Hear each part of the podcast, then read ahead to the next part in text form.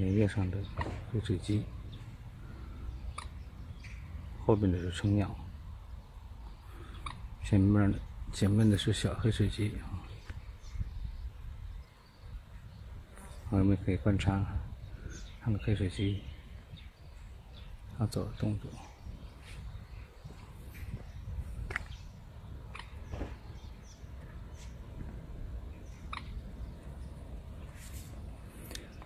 哦，那有好几只。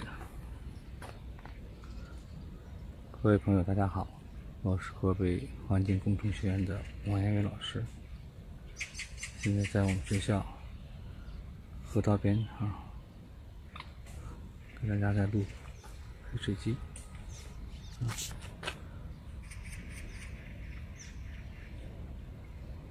在荷叶上去啊，去找到这个黑水鸡。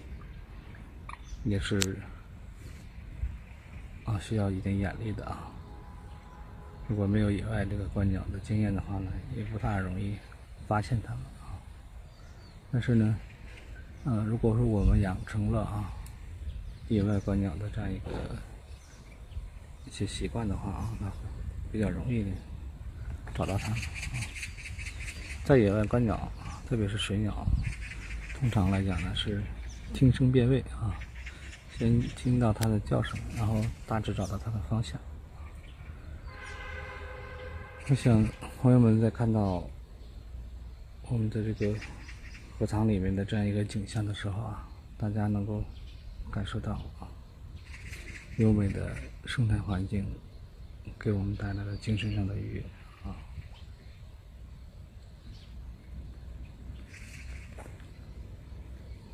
远处有黑水鸡在跑啊。也是小黑水鸡，可以看他们在荷叶上在跑，然后看到觅食的场景。哦，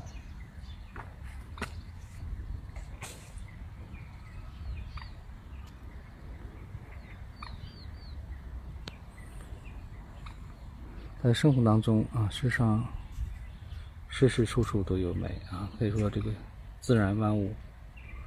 啊，能够给我们提供许多美好的这样一些感受啊，就像我们大家常说的那样，天地之间呢是不缺少美的啊，缺少的是什么呢？是发现美的眼睛啊。那如果说在日常生活当中啊，我们大家能够养成这样观察自然啊，观察。鸟鸟兽虫鱼的这样一个生活习惯啊，那我们的生活呢会增加很多情趣啊。呃，用可以说现在社会的这个啊节奏也是很快的啊，那有很多人也会有压力啊，特别是像现在的孩子们，抗压能力呢更是比较弱的。那在日常生活里面啊，如果说这个。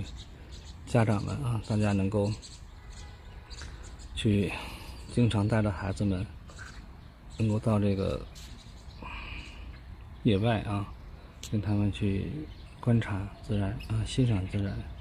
那这样的话，对孩子的这个心态的调节也是很重要的啊，这样一个环很重要的这样一个一个技巧和一个方式方法啊。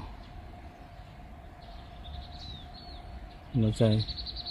自然当中呢，我们会感觉到生活节奏啊慢下来啊，同时呢，啊，我们看到这个野生动物啊，它在觅食也好啊，它的这个取食行为啊，那么这些呢，都能够给我们带来愉悦的这样一些感悟感受啊。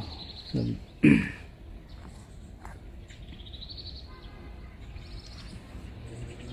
包括我们看荷塘里面的荷花。也是一样啊，不同的荷花啊，它开的不同状态的时候，那它给我们的感觉也不是也也不一样啊。比方说，各有各的美啊。我们来看这个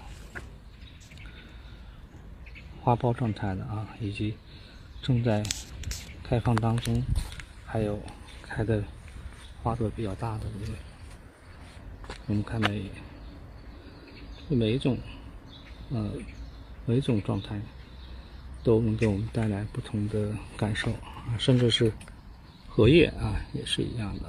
我们看不同的这个叶子，它的颜色深浅啊也不一样。那么这些啊，我们在生活当中学会做一个有心人啊，那么多了解生态知识、生态环境保护知识啊，那我们呢就会更越多的知道在生态系统当中啊，人和动物啊、植物之间的相互依存关系啊。那么我们对这些知识的了解越多啊，我们对自然的、对自然就会。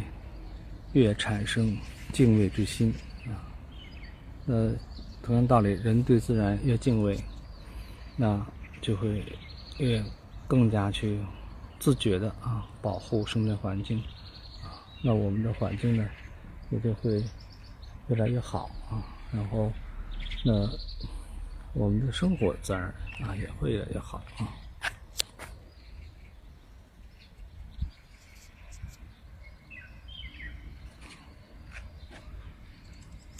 啊，今天今天就给大家录到这儿了。